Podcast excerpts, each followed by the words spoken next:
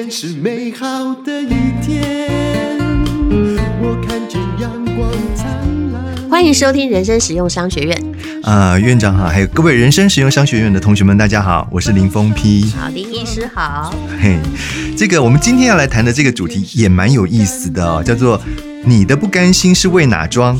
是不要让沉没成本拖累你的人生。”还是说你要让你的这个沉没成本，你的不甘心阻碍了你往前的步伐？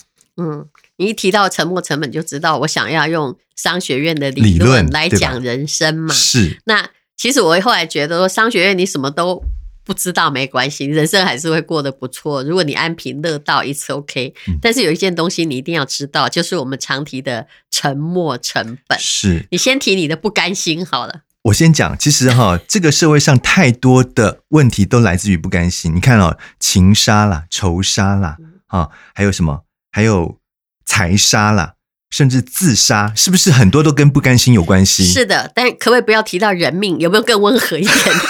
没有，我现在只是讲，就是说这些不甘心会让你产生一些不理性，就是非理性的行为啦。所以我们为什么今天要来讲这个不甘心？那我自己个人当然有很多不甘心的事情了哈，嗯，比如说，我想淡如也知道我有这个很失败的这个投资经验。对，那这个其实你能活，我觉得不容易。你看，你要讲到人命的事情，我现在讲讲就是这种不甘心，当然是过得来，我崇拜你。我跟你讲真的 啊，其实当然是经过一个痛苦的挣扎期啦。但是我会觉得说，哎，那这个失去了。难道我就活不下去了吗？也没有这么严重啊，嗯，对不对？那既然这样的话，那我觉得我不应该要一直不断的沉湎在这样子的一个痛苦当中，我还是必须要再继续往前走才行嘛。所以我慢慢的还是调整步伐走出来。那这种是属于比较大的不甘心，嗯。那其实我的工作里面，像我们的同业也常常会遇到一些就是很麻烦的病人，好，比如说他来做假牙，嗯。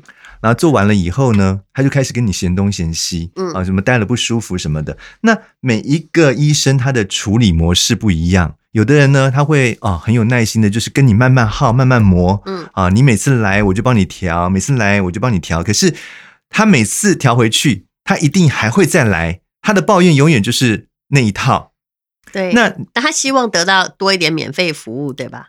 呃。不一定，有时候他如果真的对你灰心，他早就去找别人了。哦，我跟你讲，不，有的人呢，就是他就是要纠缠到你受不了，嗯哼，然后看你是要把钱退给他还是什么。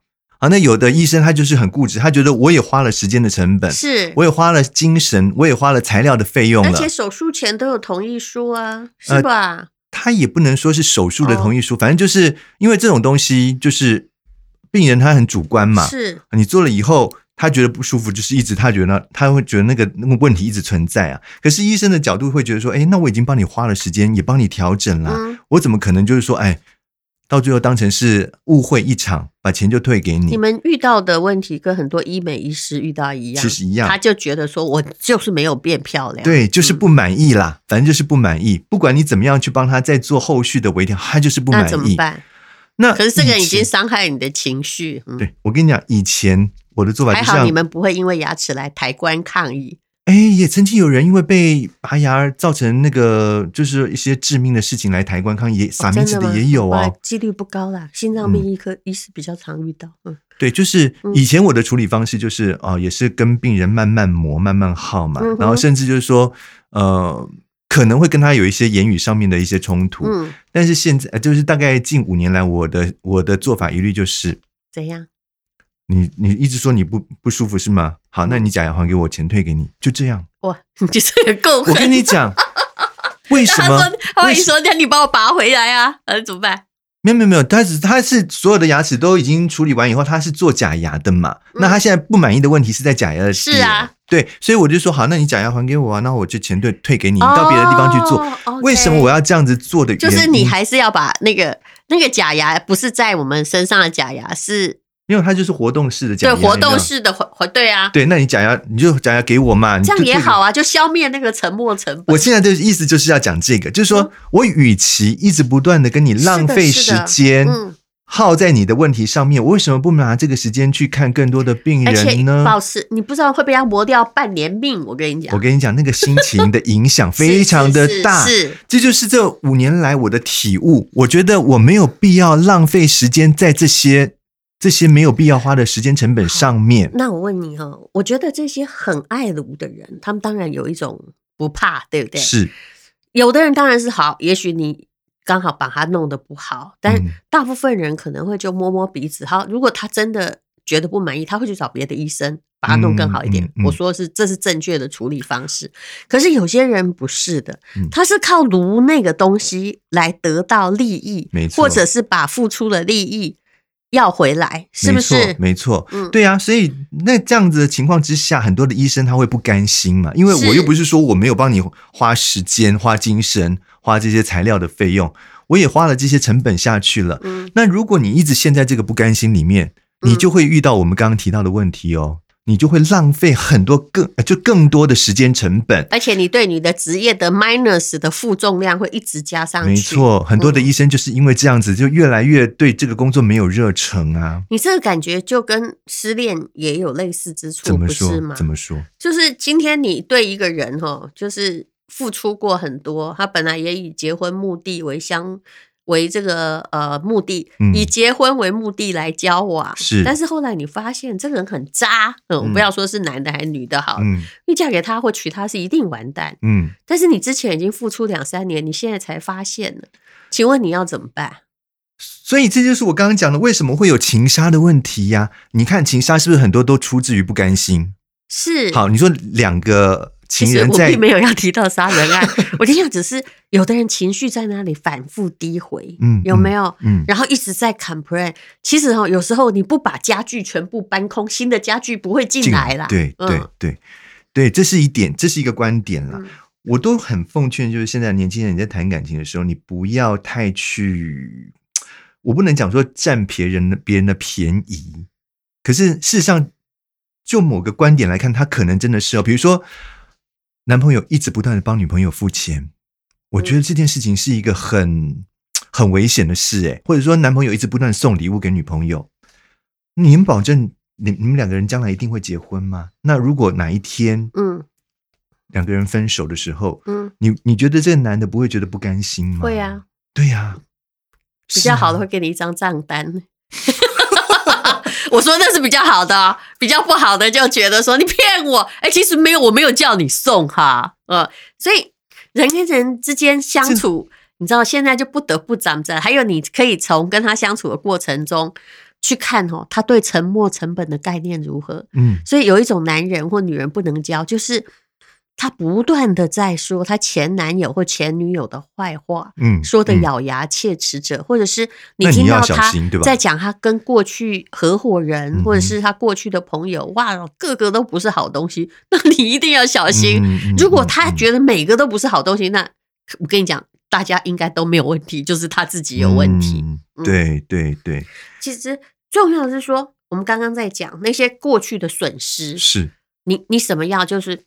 呃，佛教有在讲说断爱尽涅涅盘，嗯，对不起，我可能有念错字，但是我们就是这样把它念的。嗯、然后 就是你还有一个人，就是说他有一个例子叫有一个人哈，他过了河，嗯，然后过了河之后呢，他就把船，他本来还要再走个一百公里路，他就把船呢扛在自己的肩膀上，然后继续走。嗯这是一个挺有名的公案，嗯哼，人家问他为什么，他说因为这个船给过我恩惠哦，他帮忙我过河，所以我不能抛下他。其实，其实我跟你讲，你要抛下他，因为你这样驮着船走不了的，因为你现在陆地上，还有你把船放在那里，搞不好下次有人会搭那艘船，是，所以这就是你要断爱啊，就是曾经的走到了不一样的状况。有时候你必须用另外一种眼光，所以很多人都会说嘛，人生修道场，你遇到的这种种失足啊，嗯、就你那些奥克啊，他搞不好也只是一个失足，他是来考验你的，你就来修道好了。对，我所以我很想听听看淡如你自己个人有没有什么很人生让你觉得很不甘心的事件，然后你是怎么去超脱这个不甘心的情绪？然后把自己导向一个正轨上的。从前很多啦，现在比较没有。嗯，现在比如说哦，我对一件事情生气，我通常会控制在一个晚上应该就会解除，嗯、但是我不能，我脾气本身不好，所以我不能完全跟我说不要生气，不要生气，那我会变成一个变态的人。嗯，但是我大概生气一个晚上我会解除，而且我会知道怎么样应对才对，而且在我拟定策略的时候，嗯、我会想。我这个策略不是为了要惩罚那个人，而是希望以后比较没有后患。嗯哼，所以你刚刚讲的，嗯，比如说。你假牙还给我，我钱退给你，退给你，这当然也是个好方法。嗯、但是你可能还要再想一些防堵，就是说，嗯、哦，当然他可能还蛮珍爱他的假牙。你的职业这样是可以的，嗯、可是万一有一些人就会变成他大吵大闹，有没有？那个假牙你收回收，当然对你没用了啦。嗯，啊，他给你对他也有损失。嗯、但有些人他就是。因为你太慷慨的退，所以大家口耳相传用这种方式来卡油。嗯我的一个朋友他做民宿就遇过这样的状况。嗯，他觉得有一次他觉得自己的员工做不好，就临临时民宿就断了水，那客人没办法洗澡，于是他就这个退回那个所有的费用。费用其实他不应该退回所有费用，你退八成也可以。但是后来大就是。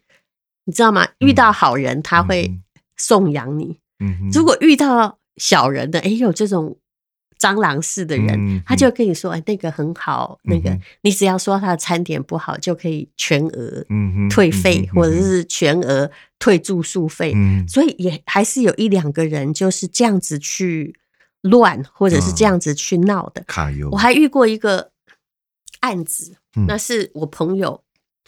一个老师遇到的案子，嗯，比如说这个真的很委屈啦，嗯，他去教，呃，我现在要改一下教的东西，写作好了，就是一个下午的班，是，然后这个妈妈呢，啊，就带他的小孩五六六年级，嗯，来报名，那那个写作班你知道没有多少钱，等于两三千块，大概就是。这样吧，嗯哼，好，那就是报完名之后呢。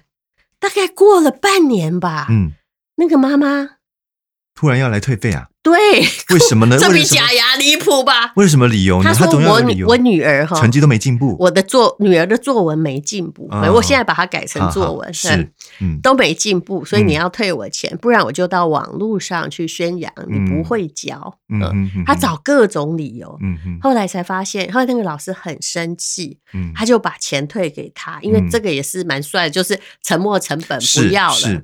可是你有没有想过哈？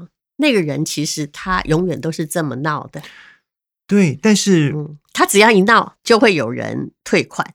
当然，这也是很多像我们的很多电商的处理原则。你真的不要，你就全部退给我，嗯，啊，不然就是，但是，哎，你如果都把它吃完了，你可不要退空盒给我，嗯、我们就计算那个用量嘛。嗯，我觉得这个是对的。嗯，嗯对啊，就是我我会我会蛮认同你刚刚讲那个老师的做法，我也会选择就是说。好了，我们不要再为了这个事情吵了，因为我跟你吵，比如说我拿出条文来说，我们走法律什么的，我觉得那个都是非常的旷日费时，而且会影响你的心情的，而且告人很贵。没错，没错。所以，与其浪费那些时间跟这个精神在这件事情上面，我不如断舍离，我赶快的跟你划清。那我们电商怎么做？我们的电商其实我自己有电商，是我的状况就是，你真的有怎样？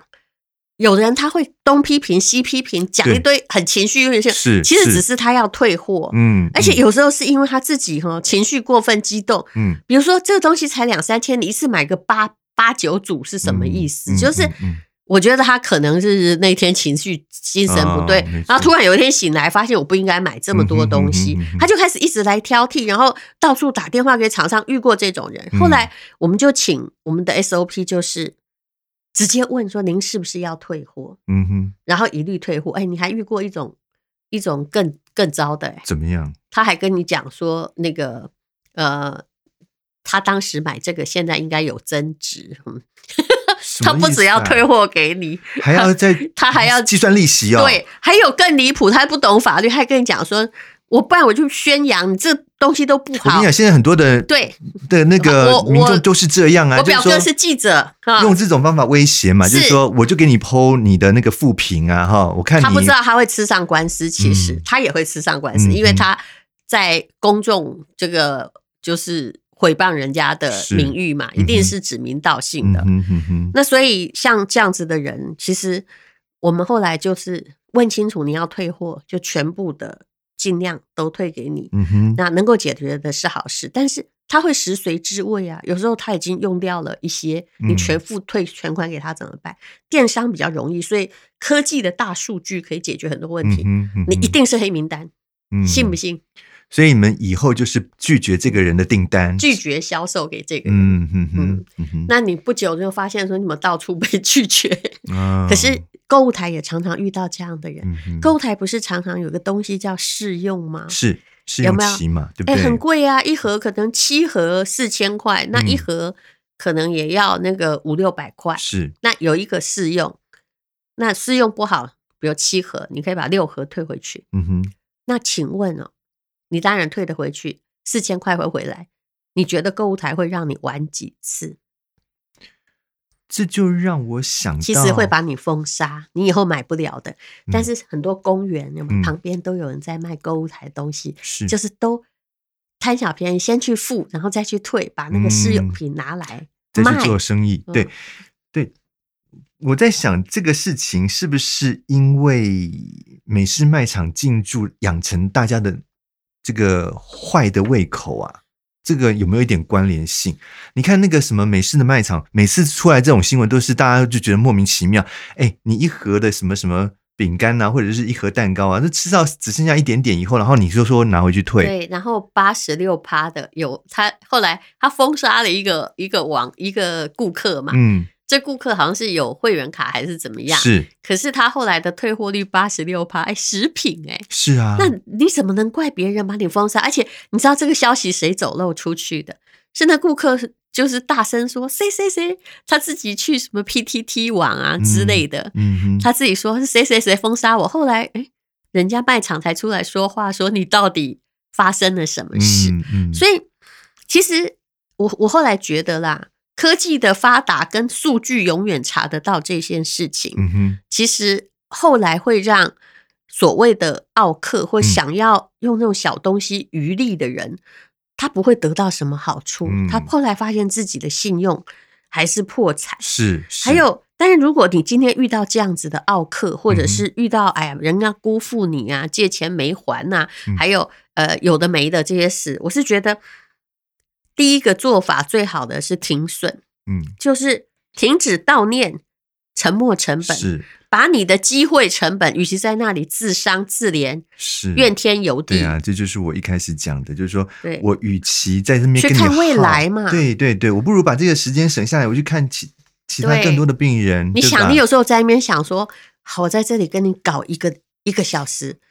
啊，不如我这个小时去去跑步，你觉得怎样？更好是吗？而且你要想你的命呢。我有时候只要想到我的命，我就觉得说一切都可以解决。我想说，我们已经慢慢靠近了那个，呃呃，夕阳无限好。然后我还要跟你，你知道吗？我根本不跟你耗这个无聊问题。还有有时候哦，你你在经济不欠缺的时候，你会发现能用钱解决的还真便宜。嗯。没错，没错，没错，是不是？对，嗯，我想我们的同学真的应该要好好听这一集，要学到一点东西。你真的不要为了你的一时的不甘心，浪费更多你的机会成本。那你有没有得着安慰啊？你有没有得到安慰？没有，我是已经参悟。不过我后来我也会遇过一些，就是我一开始，后来我看人就说，哦，这个人会有警讯，那个我心里不知道为什么，偶一偶一已经开始想，这个就是做一行做久了，你就会有的雷达，你知道吗？我跟你讲一个笑话，我觉得那件事很好笑。我有一个，马上一定要把这个人的那个抹掉哈，就有个知名人士，但是他是知名难产。也常常去告医生，嗯哼，好或什么，嗯，就有一天他竟然找到我，哎，他就说你可以帮我介绍我认识的，比方说林医师，是。好去做牙齿嘛。那我又不能，他说他是你的好朋友，他应该会帮他打折或什么之类，因为他是就是一个名医啊，跟你一样是个名医。就我想了很久，嗯，我。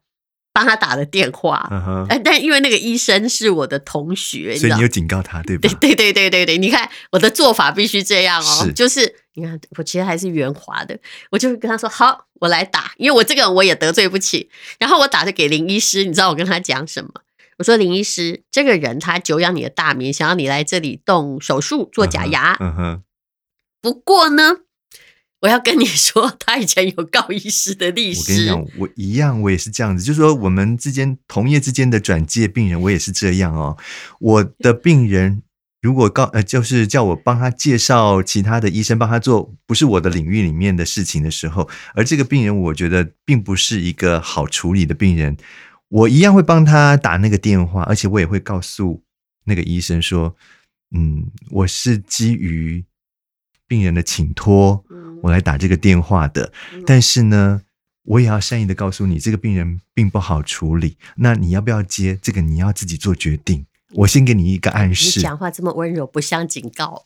我讲一定但是我想警告。我我想他听了一定就知道我的意思了。”对，对，你知道我我还会怎么讲？我还没有到这里为止哦。嗯、好，比如说我现在已经介绍了，他当假牙，啊，你是我同学，我就跟你说，嗯，他有告过别的那个医生的经验，嗯、这样吧，同学。